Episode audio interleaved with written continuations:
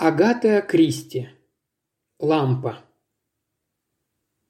Вне всяких сомнений, это был старый дом.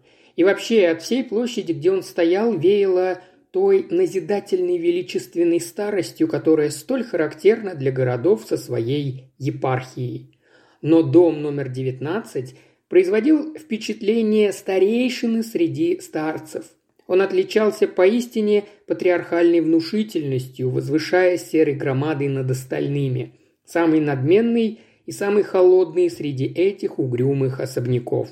Суровый и неприступный, с печатью того особого запустения, присущего домам, в которых подолгу не жили. Он напоминал господина в окружении своих вассалов. В любом другом городе его бы непременно нарекли обителью призраков – но жители Вейминстера очень уж не жаловали привидений, делая исключение разве что для предков графских семейств. Так что дом номер 19 никогда не входил в реестр домов с привидениями.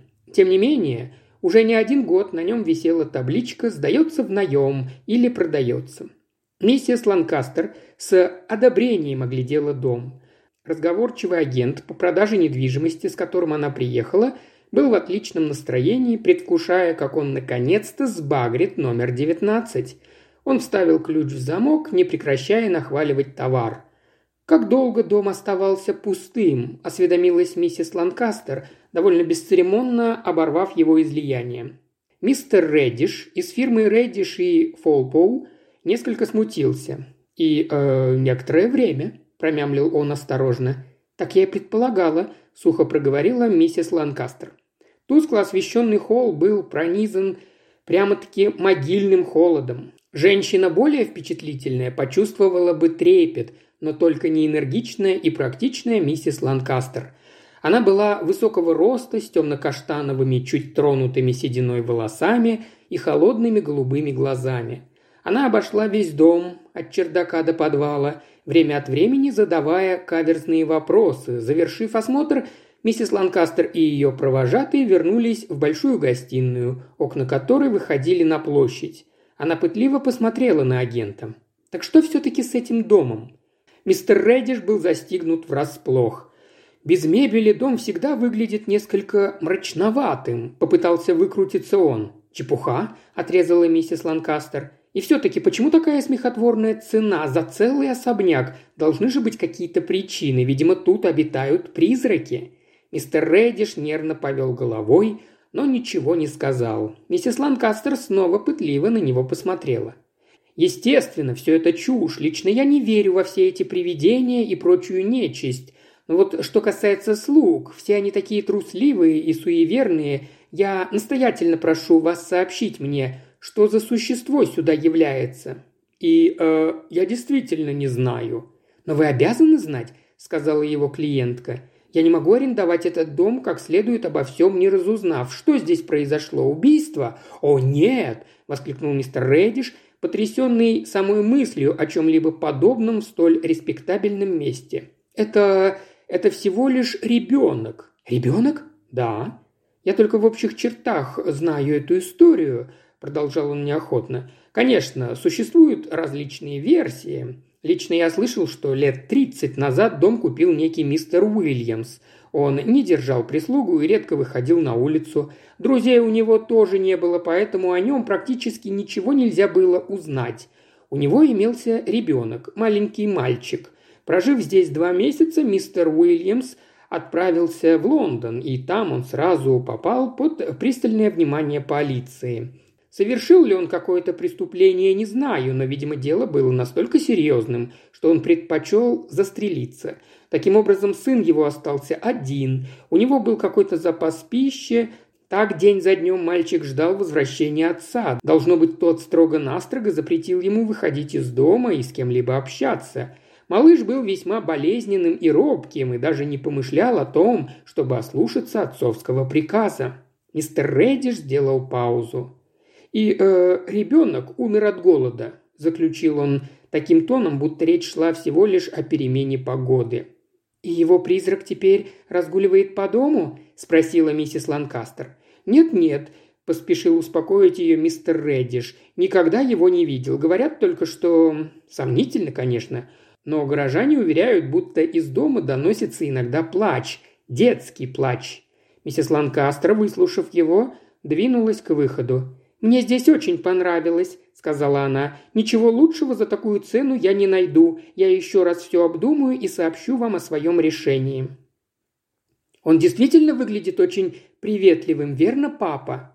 Миссис Ланкастер с явным удовольствием осматривала свои новые владения. Яркие коврики, тщательно отполированная мебель и множество нарядных безделушек совершенно преобразили мрачные комнаты. Миссис Ланкастер обращалась к сухощавому, чуть сгорбленному старику с утонченным, отрешенным лицом.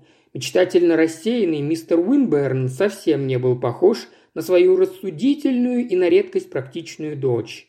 «Да», — ответил он с улыбкой, — «ни одно привидение должно быть гостило в этом доме. Папа, не болтай ерунду, хотя бы сегодня, в первый день». Мистер Уинберн снова улыбнулся. «Ну хорошо, хорошо, моя дорогая, так и договоримся. Никаких привидений». «И, пожалуйста», – продолжала миссис Ланкастер, – «не говори ничего Джефф, он такой впечатлительный». Речь шла о маленьком сыне миссис Ланкастер, соответственно, внуке мистера Уинберна. А отца у него не было. Муж миссис Ланкастер недавно умер. Снаружи зашелестел дождь, тихонько постукивая по оконным стеклам. Кап-кап, «Шур-шур?» «Послушай», – сказал мистер Уинбер, – «очень похоже на шаги». «Больше похоже на дождь», – сказала миссис Ланкастер с улыбкой. «Но это... это чьи-то шаги», – воскликнул ее отец, снова прислушиваясь. Миссис Ланкастер громко расхохоталась. Старому джентльмену ничего не оставалось, как тоже рассмеяться. Они пили чай в холле, и мистер Уинберн сидел спиной к лестнице. Но теперь он даже развернул свой стул так, чтобы видеть лестницу. По ней как раз спускался маленький Джеффри, спускался не по-детски медленно, явно испытывая благоговейный трепет к этому таинственному дому. Одолев, наконец, все ступеньки, а они были из гладко отполированного дуба и бесковровой дорожки, он остановился рядом с матерью. Мистер Уинберн слегка вздрогнул, в то время как его внук уже шел по полу, он отчетливо услышал звук других шагов на ступенях. Причем это были шаги человека, которому идти очень трудно, и он еле волочит ноги. Мистер Уинберн скептически пожал плечами. «Дождь, конечно, дождь», – подумал он. «Бисквитное печенье», – мечтательно произнес Джефф, не сводя глаз со столь аппетитного объекта. Миссис Ланкастер поспешила придвинуть вазочку с печеньем к его чашке. «Ну, сынок, как тебе наш новый дом?» «Здоровский», – ответил Джеффри с набитым ртом. «То, что надо». Сделав это заявление, которое, несомненно, означало наивысшую похвалу, он замолчал, сосредоточившись на том, чтобы поскорее умять печенье.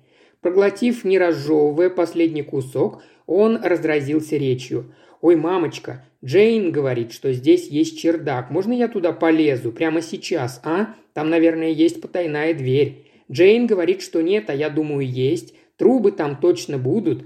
Трубы с водой. Можно я с ними поиграю? И еще, можно мне посмотреть пара... паровой котел?» Он с такой мечтательной растяжечкой произнес это слово, что его дедушке стало даже немного не по себе, потому что этот безоглядный детский восторг вызвал в его воображении лишь омерзительное воспоминание о едва теплой воде в ванне и кипах щитов от водопроводчиков. Чердаком мы займемся завтра, малыш, а сейчас неси-ка сюда свои кубики. Из них можно построить замечательный дом или паровоз». «Не хочу строить паровод», «Паровоз», – поправил его дед. «Ни паровоз не хочу, ни дом». «Тогда построй паровой котел», – тут же нашелся мистер Уинберн.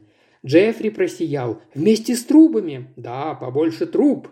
Джеффри, счастливый, побежал за кубиками. Дождь по окнам все не унимался. Мистер Уинберн снова напряг слух.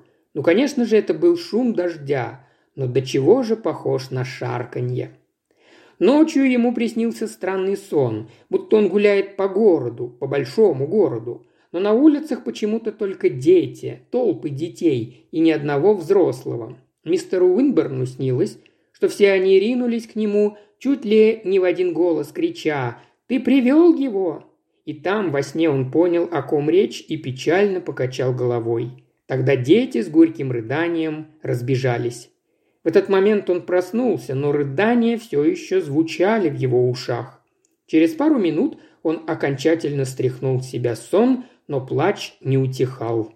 Мистер Уинберн вспомнил, что спальня Джеффри этажом ниже, тогда как эти надрывающие душу детские рыдания доносились сверху. Он сел и чиркнул спичкой, рыдания сразу прекратились.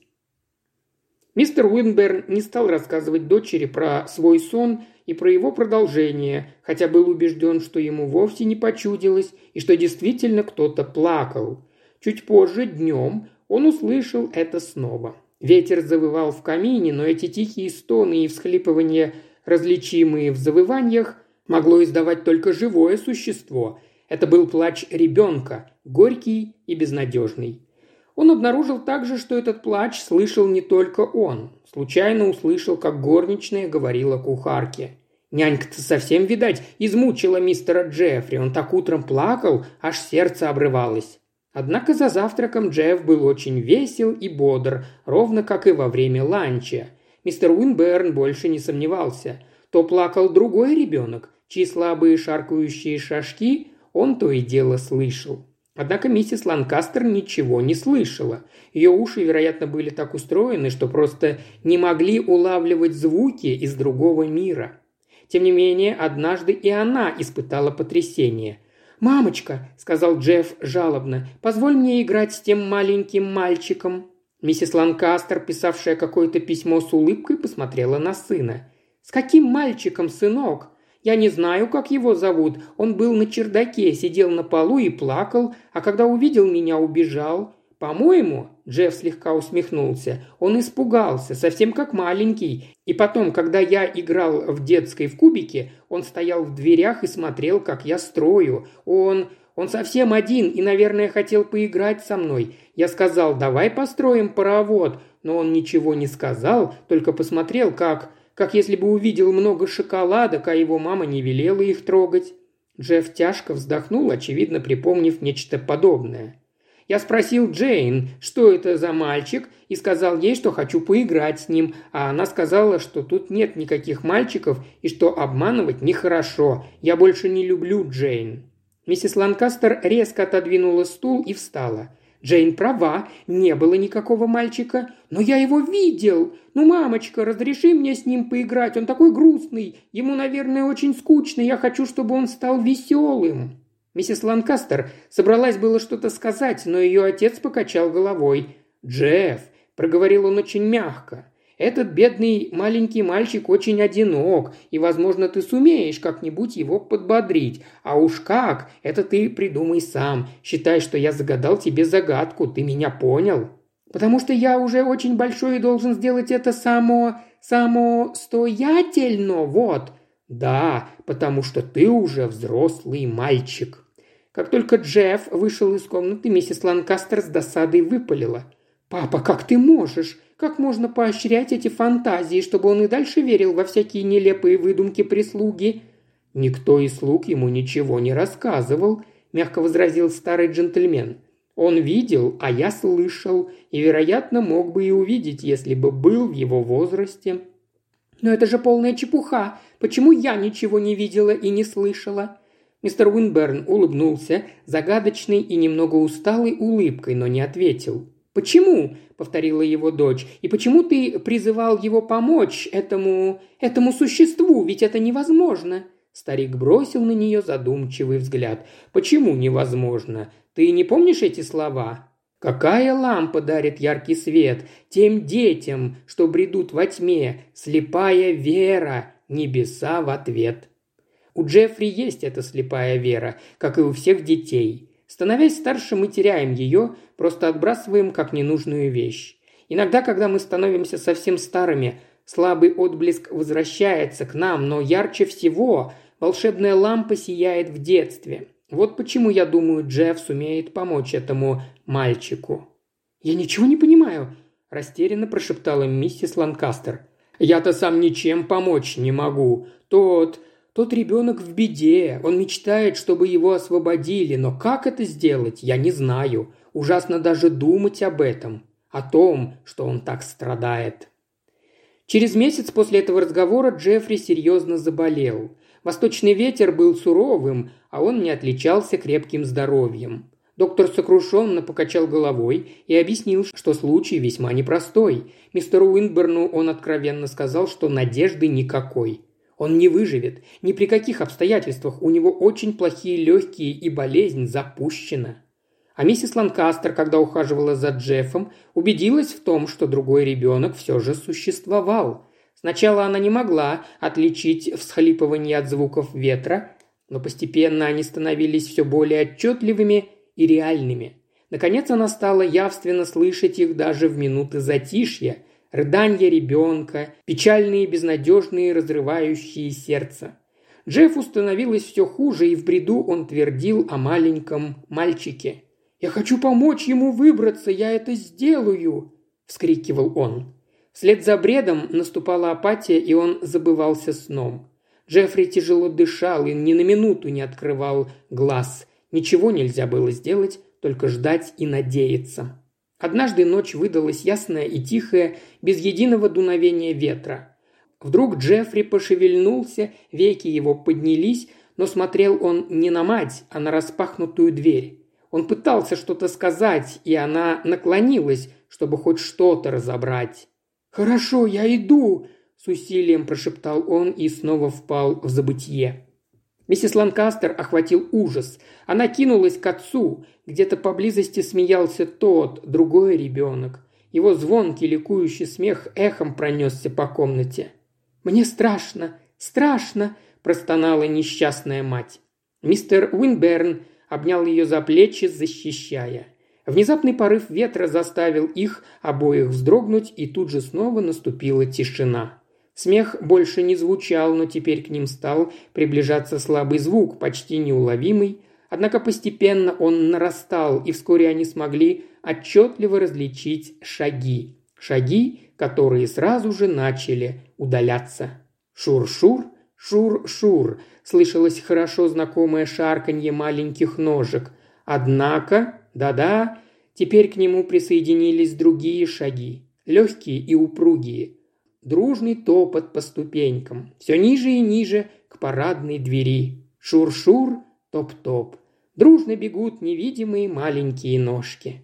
Миссис Ланкастер взглянула на отца обезумевшими глазами. «Их двое! Двое!» Ее лицо сделалось серым от ужасного предчувствия. Она метнулась в сторону кроватки, но мистер Уинберн мягко удержал ее. «Ну-ну», — сказал он тихо, Шур-шур, топ-топ, все слабее, слабее и полная тишина. Еще больше аудиокниг в исполнении Ильи Кривошеева на Бусти и ВКонтакте. Все ссылки в описании